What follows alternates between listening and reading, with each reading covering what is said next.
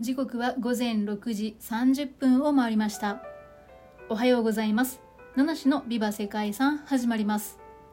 この配信は毎日一つの世界遺産とその世界遺産からイメージする世界遺産言葉を私七種が勝手に紹介しております。はい今日は9月6日ですね。9と6黒の日ということでね。黒の日。今日は黒からイメージする世界遺産をご紹介しようと思います。ちなみに世界遺産言葉は黒に染まるという世界遺産言葉にしておりますがどうでしょう？世界遺産好きの方であればですね黒の世界遺産って言われてあそこかなって予想されている人もいますでしょうか？今日ご紹介する世界遺産は大正都市ボスラです。ボスラというのはシリア南部にあるローマ時代の遺跡が数多く残ることです。シリアの首都ダマスカスの約 110km ヨルダンの国境近くにあるのがこの大正都市の遺跡です。この遺跡からはローマ帝国のトラヤヌス帝時代に作られたローマ劇場や浴場列柱付き大通りなどが発掘されています。紀元前から12世紀頃までのローマ帝国、えその後の東ローマですね、ビザンチン帝国、そしてイスラムの時代の移行というのが数多く残されています。そして、まこれらの建造物の特徴がですね、玄武岩で作られているために遺跡全体が黒い色をしているという点なんですね。えー、ここにですね、まあ、こうなる大正都市なんですけども、町の歴史は古代エジプト時代にまで遡るという古くからの都市なんですね。で、その最盛期には人口が8万人にも達していたなんていうふうに言われています。8万人って言ったら結構大きな町ですよね。で、そんなボスラの遺跡の特徴、先ほど言いましたね。全体的に建物が黒っぽい印象を受ける。まあそんな街の色をしています。で、この地方には、かつて火山が多くあったそうで、まあ、そこにある豊富な玄武岩を利用して、多くの建物が建造された。なので、まあ、他のローマの遺跡とは異なって、ボスラの遺跡はもう全体的に黒い玄武岩がえー、使われて、まあ、重厚な雰囲気を作り上げているんですね。はい。ということで、えー、今日も BGM 使い間違えましたけど、また元に戻しましょう。はい、ということでね、えー、ちょっと BGM ね、よく、よくかけ間違えるんですけれども。さてさてさて、えー、どこまでお話ししました？そうですね。この、えー、ボスラは、玄武岩が、まあ、このね、雰囲気を醸し出してる。重厚な雰囲気を醸し出す黒い遺跡ということなんですけども、歴史を遡りますと、このボスラは紀元前の2世紀頃、ナバテア王国の最初の都市となっていました。ですが、106年にローマ帝国のトラヤヌス帝の配下の武将であるコルネリウス・パルマによって、まあ、周辺地域が征服されてしまったんですね。うん。いやすごいですね。最近、あの、五検定のね、ローマ帝国の五検定のことをちょっと調べたりしたんですけどもね、このトライアヌス帝ってめちゃくちゃすごい武将だった。武将じゃない、皇帝だったんですね。はい、ということで、えー、町の名前はですね、ノバ・トラヤナ・ボストラっていう風に改名されたそうで、えー、ここはローマ帝国の属州であるアラビア属州の州都となりました。ボスラにはローマ劇場や浴場、そして列柱好きの大通りがね、作られました。で町は地中海とアラビア海を結ぶ交通の拠点となりまして発展していくわけですね。航海へ向かうローマ街道、そしてトライアヌス街道など多くの交易路が混じり合う大都会となりました。ローマ帝国の東西の分裂後はビザンティン帝国に属してボスラにはバシリカといったですね多くな大きな建造物が次々と建てられるようになりました。ここでまたちょっとね、えー、転換期がやってきたっていうことですね。ローマ、えー、の分裂後、うん、にもちょっとまた町の発展があったっていうことでここで少し展開を迎えます。さらにですねえー、イスラム教の開祖となります後に後にイスラム教の開祖となるムハンマドが対象の一員としてシリアを旅していた際に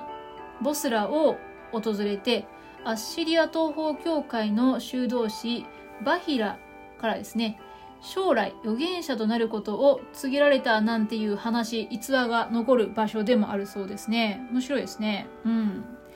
だけどね今度は、まあ、その流れと言っていいのか分かんないですけど7世紀になるとアラブ人のイスラム国家がこの場所にも侵入してくるわけです。そしてこのボスラも7世紀の半ばにはイスラムの支配下に入りました。でイスラム時代のボスラにはモスクなどが建築されたんですね。ただですよ。ね。えー、ねもともとローマ、えー、関連の土地でイスラムが支配したらもうその次あるある十字軍がやってくるわけですよね。うん。で、12世紀に十字軍がまたこの場所に侵攻、えー、しに来るわけですよ。取り返しに来るわけですね。で、その時に、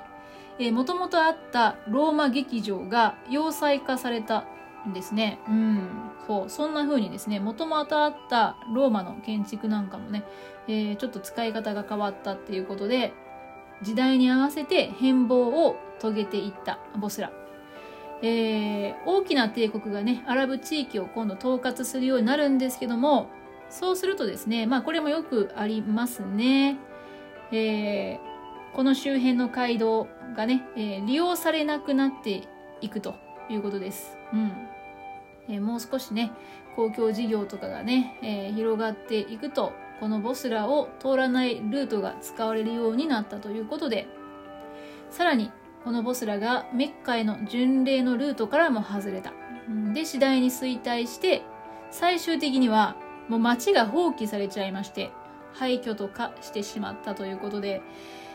いやー、まあそんな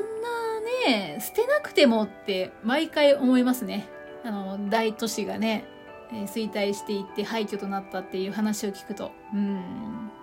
やっぱり人が行き交わないともう街っていうのは死んでしまうんでしょうか。そんなことをね思わせる、うん、なんか遺跡っていうかね都市遺跡多いなと思うんですけどもこのボスラもねその一つでございます。ということでここからはボスラの代表的な歴史的建造物、えー、をご紹介したいんですけど代表的なものが、えー、シタデル城塞そしてローマ劇場があります。ローマ劇場は全体として保存されている屋根付きの中楼玄関型、えー、上部に通路を持つ様式で唯一の記念建造物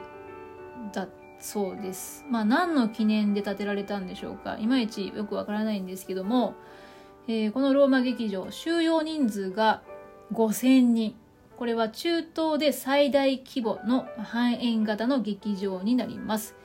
で、ローマ時代に建造された各地の劇場と比べても保存状態がいい。ほぼ完全に近い形で現像しているんだそうです。で、この円形劇場が崩壊することなくね、今まで残されているっていうその理由には、先ほども流れの中でちらっとお話ししましたけどもこの劇場が要塞として使用されていたことがあるっていうことですね。でイスラム勢力がビザンツ帝国からこの地域を、えー、奪取してするとこのローマ劇場がね要塞に作り変えられた、うん、初めに劇場の窓とか入り口を石の壁で封鎖していったそうですね。で12世紀になるとね今度十字軍が攻めてくるのでさらに頑丈な、外壁で囲まれた、ね、すごい。この要塞は2度にわたる十字軍の攻撃でも攻め落とされることがなかったと言われていますということで、うん、結構なんかちょっと皮肉なところありますね。かつて、まあ、ローマのローマ帝国の時代にね作られた建物がね今度また十字軍を防ぐっていうことでもあるわけですね。はい。まあ、ローマとかねギリシャにもこのローマ帝国が作った劇場っていうのはたくさんあるんですけどもこういうふうに要塞に転用された例っていうのは珍しいみたいですねなので非常に貴重な世界遺産の遺構と言えそうですで、えー、今ね、まああのー、劇場としてまた使われることがあるみたいなんですけども先ほどの中でイスラム勢力によってえー、丈夫なね堅固な城壁が築かれたんですけどこのことがですね、えー、意図せず劇場の音響効果を高める結果になったそうなんですね。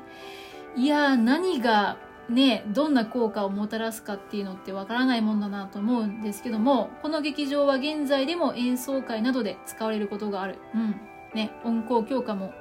音響効果もいいから高い評価を得ているということです。えー、そしてですね、えー、古代都市ボスラのビザンティン時代東ローマ帝国時代を代表するスポットというのがあるそうでそれが、えー、大聖堂と修道院ですね、うん、円形と多角形を基調とするデザイン様式の大聖堂。これは513年に建立されたものだそうです。正方形の外枠に多角形の円を、えー、収めて角を埋めるために4つの壁岩を使用しているというのが特徴です。えー、八角形の聖堂や付属のチャペル、聖母と天使ガブリエルの受胎告知のフレスコ画などですね、多くの見どころがある建築となっているそうです。でですよ、修道院ですね。先ほどムハンマドの話をしましたけども、修道院は布教活動をまだ始める前のムハンマドが訪れた場所だっていうふうに、えー、して知られています。で、ムハンマドが予言を受けたのがこの修道院ですね。で、修道士のハビラから後に預言者となるだろうっていうね、まあ、ことを告げられた。まあそう予言されたっていうのがね、まあこの場所ですよ。うん。ムハンマドはだから後天的に預言者としての能力が開花したっていうことなんですかね。うん、面白いですね。えー、ボスラの遺跡は保存状態も良く、ローマ、ビザンティン、イスラムの、えー、所要式を残した都市遺跡として、現在ね、非常に人気の観光地となっている。いや、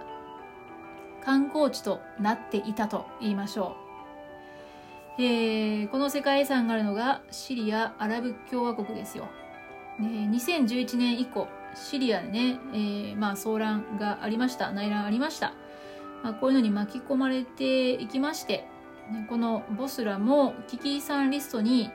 記載されております、うん、なので、まあ、人気の観光地だった。今はね、まあ、なかなか、えー、どうなんだろう。ちょっと訪れるの難しいのではないかなと思いますね。うん。ということでね、まあ、非常に見応えがある遺跡で、写真とかね、もう画像を見るだけでもね、本当に、うわ、これは見てみたいなっていう、そんな印象の場所なんですけども、いつかね、まあ、安全にね、この場所を訪れることはできるんでしょうかね。まあ、そんなことを思いながら、本日はシリア・アラブ共和国の対象都市ボスラをご紹介させていき、ま、いただきました。そして、世界遺産言葉は、この遺跡の特徴でもある黒ですね。